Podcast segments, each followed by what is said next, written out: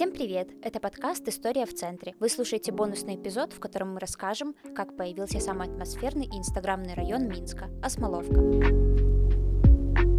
В нашем подкасте мы много говорим об элитном жилье, но послевоенный период интересен тем, что город фактически отстраивался заново, и в это время появлялось много новых домов. Строятся просторные, помпезные квартиры для советской элиты, а также поменьше и попроще – для рабочих – так появился район Осмоловка, который за аутентичную атмосферу полюбили минчане. И несмотря на отсутствие роскошных фасадов, квартиры здесь стоят от полутора до почти четырех тысяч долларов за квадрат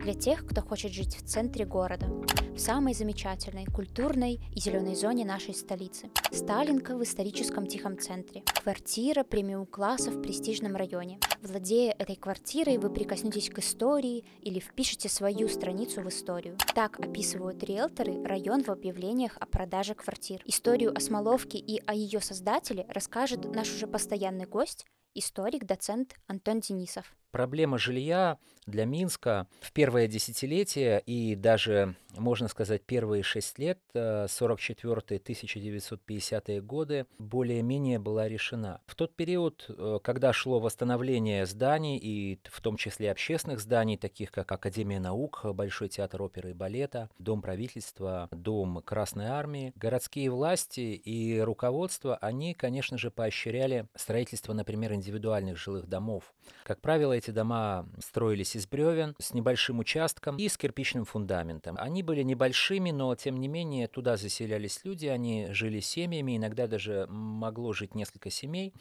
Это, например, э, их в среднем размер был 60 квадратных метров. Также э, подобного типа были э, кирпичные дома, они уже были немножко побольше, 73 квадратных метра. А также по всему Минску возводилось временное жилье так называемого барачного типа. Как правило, это были дома двухэтажные, по 8, например, квартир. Удобства, естественно, были на улице, было печное отопление. А затем когда, согласно генплану, начали строиться, восстанавливаться и строиться новые заводы, такие, например, как тракторный завод, как автомобильный завод, начали возводиться типовые дома для рабочих этих заводов.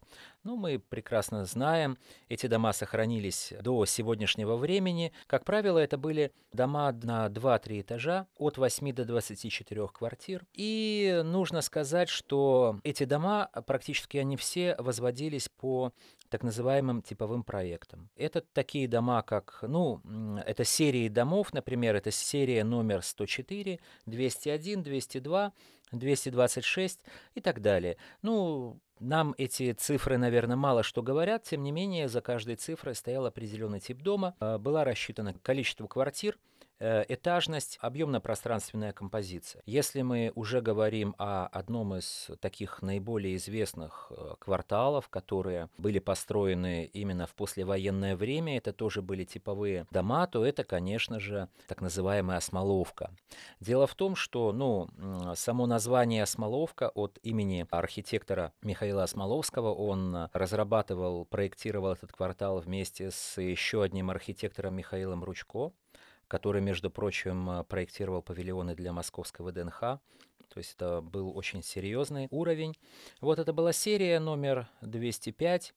Ну и, как правило, вот эти вот двухэтажные дома, тогда, конечно же, они воспринимались неоднозначно, и многие критики, в том числе в Союзе архитекторов, говорили, ну как это так?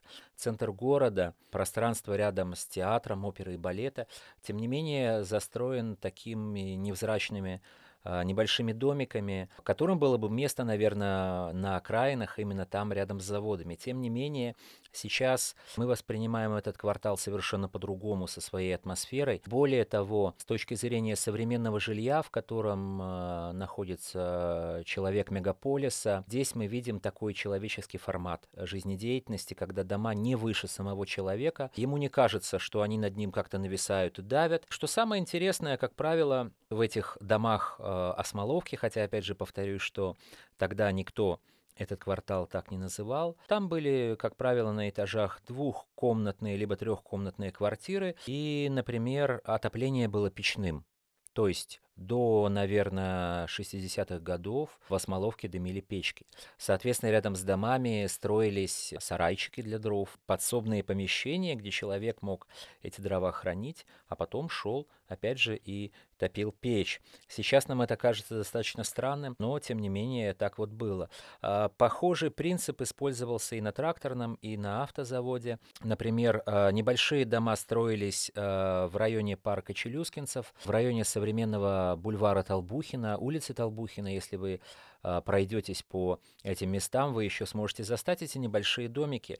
А тогда, конечно же, это было ну, достаточно солидное жилье, и люди, которые переезжали из каких-то землянок, из тех же бараков, для них это действительно было а, очень серьезное а, скажем так, серьезное обновление. А, в этих домах, например, а, на Осмоловке жили работники искусства, в том числе некоторые артисты самого оперного театра. Ну а в домах, например, по улице Кошевого, действительно там селились мастера, но в том числе и люди, которые были из заводской администрации. При этом нужно сказать, что руководству завода часто приходилось самостоятельно решать проблемы со стройматериалами,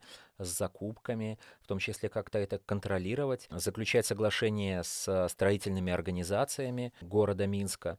В целом, конечно же, это не, жилье нельзя было назвать сверхэлитным, но, тем не менее, оно было добротным, и до сегодняшнего момента я знаю, что некоторые люди предпочитают там жить и покупают квартиры, потому что там есть своя определенная атмосфера, несмотря на уже своеобразную изношенность часто этого фонда. Вы слушали бонусный эпизод подкаста «История в центре». Над этим выпуском работали ведущая и автор сценария Майя Кахно, редактор и продюсер Антон Коляга.